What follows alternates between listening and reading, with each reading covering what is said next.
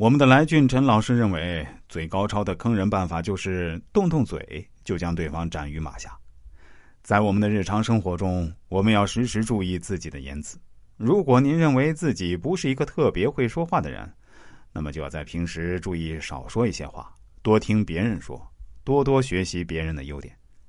虽然有时和领导或者同事在一起，大家都不说话会有些尴尬，但肯定要比说错话强，并且。在人微言轻的时候，不会有人认真听你说的对不对，他只会关心你的话里有他不想听的，那就把人得罪了。所以说要少说话。当我们达到动动嘴就能解决对方的时候，再说也不迟。今天我们来读一读《罗织经》的最后一卷《瓜蔓卷》。下面我来读一段原文，不是特别复杂。原文是这样说的。事不至大，无以惊人；案不及重，攻之匪险。上以求安，下以宠妖。其缘固有，未可免也。容以容人者容，或以惑人者惑。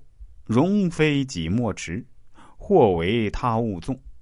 罪无实者，他罪可待；罪无章者，人物以负。心之患者，制敌一党。情之怨者，陷其艰险。官之有民之敌，亲之有仇之敌。敌者无常也。荣之有败之敌，贱之有贵之敌。有者有时也。是以权不可废，废则失本；情不可滥，滥则人忌；人不可密，密则遗生；心不可脱，脱则祸福。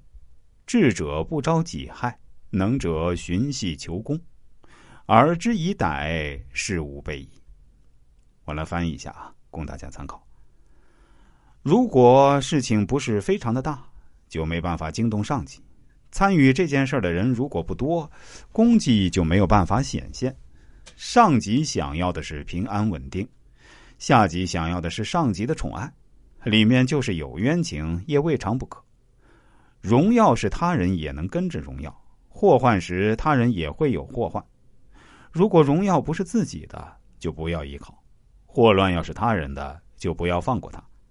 如果这个罪名没有办法定罪，那就使用其他的罪名也是可以代替的。如果他的罪行没有显露出来，用他人的罪名靠上去定罪。对于心头之患，要污蔑他们是一党；对于怨恨的人，可以说他们是奸臣。